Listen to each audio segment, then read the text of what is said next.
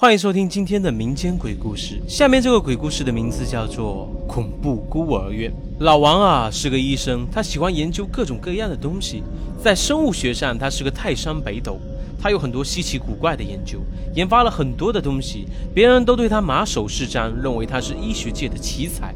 除了看病、做手术的时间，除了吃饭、睡觉、上厕所的时间，他几乎把所有的时间都用在了搞科研上面。他每天都待在实验室里面。他没有结婚，也没有孩子，他一生都狂热地追求科学。在这样狂热的追求之下，他拥有了现在的成就，也是理所当然的。他平时不太喜欢跟别人打交道，这可能就是所有科学家的通病吧。他们钻研精神很深，能够在一门学问下一门心思走到底。就是这种刻苦钻研的精神，让他在这个领域得到了不少的成果，大家都很羡慕他。羡慕他在这个领域里面的造诣，就是这样一个人，但为人非常的低调。要不是经常出现在各种医学杂志上面，别人可能还不会意识到他这方面的成就。他很少公开露面，因为大部分的时间都在实验室里面。他甚至不愿意去大学里面当教授。不想把时间浪费到这些学生上面，因为他知道现在的大学生有很多都不是真正想来学习知识的，他们只是想要一个文凭、一个工作的机会。既然他们不能够像自己一样刻苦钻研，他认为自己也没有必要把精力和时间花在他们身上。道不同不相为谋嘛。自己看见他们懒惰的样子，说不定还会更加的生气。更加让人意想不到的是，他竟然开一个孤儿院。除了孤儿院里面的几个工作人员以外，没有人知道他就是这所孤儿院的主人。这座孤儿院里面接收了很多的孩子，只要是没有父母的孩子来到这里，他都来者不拒。他拥有很多科学研究基金，在医院里面赚的不少。毫无疑问，他是个很有钱的人。要支撑这么一座孤儿院，对他来说并不是什么困难的事情。在别人的眼睛里面，他就是这样一个高尚的人。他在自己的领域里面做出了很多的贡献，然而对社会来说，他又建造了这所孤儿院，收留了很多无家可归的孩子，减轻了社会的负担。在别人眼中，他简直就是一个大善人。人们都认为像他这样的人简直是神一般的存在。最近，他又申请了一个新的项目，他一直都在国内国外的研究。他也不知道这些研究到底对人类的发展有没有用。他做这些研究只是为了兴趣，就像科学怪人那样。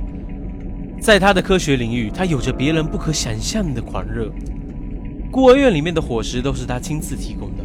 孤儿院里面的工作人员不愿出去买东西，他就会把好多食物拉到孤儿院，他们只需要烹饪一下，拿给孤儿们吃就可以了。孤儿院里面的食物很奇怪，味道也很独特。但是这些没有父母的孩子，他们能有一口吃的，能有一个地方睡觉，就已经心满意足了。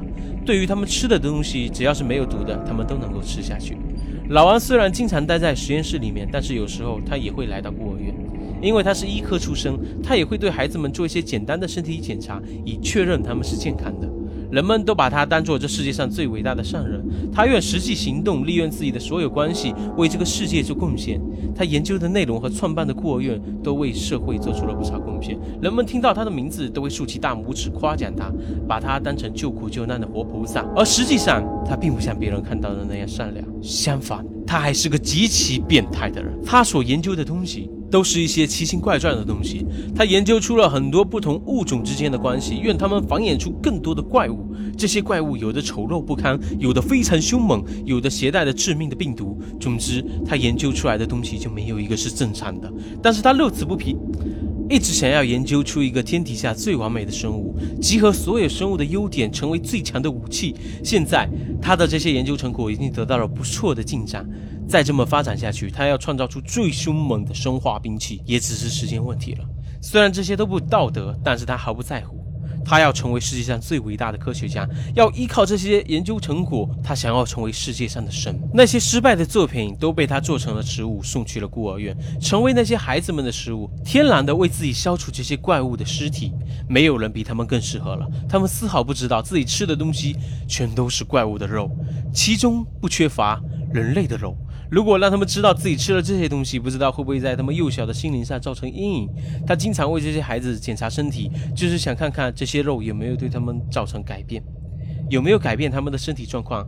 但是似乎没有任何的影响。这些怪物的肉和普通动物的肉没有任何区别。他做了这么多的害事。害怕这些鬼魂会来报复他，于是就在自己住的地方和自己的办公室贴了许多的符纸。谁让他崇尚科学，但也追求完美？为了能做到万无一失，也要做好万全的准备。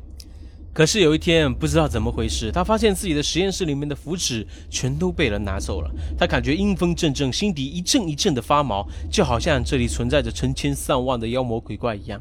没有了符纸，他感觉一切都变了，变得非常的奇怪，变得非常的压抑。以前他回到办公室的时候，就感觉精力充沛。自己内心的欲望支配着他不断的工作，没有丝毫的困乏。可是现在感觉实验室里冷冰冰的，就好像走进了冰箱一样。他心里觉得一阵阵的不安，就好像那种暴风雨来临之前的宁静。有什么恐怖的事情就要发生了，这是他最深刻的感觉。此刻，实验室里所有的石块慢慢的冒了出来，它们慢慢的组成一个巨大的东西，一个巨大的无比的怪物。怪物长着许多的脑袋，有狗的，有猫的，有人的，总之各种各样的脑袋都围绕在这个肉球上面。这个用各种各样肉块拼接而成的怪物就这样活生生的站在自己面前。他还是第一次看到这样恐怖的东西，他们汹涌的咆哮着向自己冲了过来。他惊慌失措，拔腿就要跑，可是却被那个肉球紧紧的包裹住。老王感觉到了深深的恐惧，他感觉到自己的身体被四面八方来的力量撕扯着。只听见咔哧一声，他感觉自己的身体已经被撕成了好几块，最后也变成了肉球的一部分。他也成了这个怪物的身体之一。之后过了好长一段时间。大家发现老王失踪了，大家都觉得非常的好奇，这样一个人究竟去了哪里呢？警察也找了好久，没有找到，最后只能作罢。最高兴的是那些孤儿们，因为这段时间提供给他们的肉特别的多。以上就是今天的故事啦，感谢大家的收听，如果喜欢的话，麻烦点个订阅哦。我们明天再见。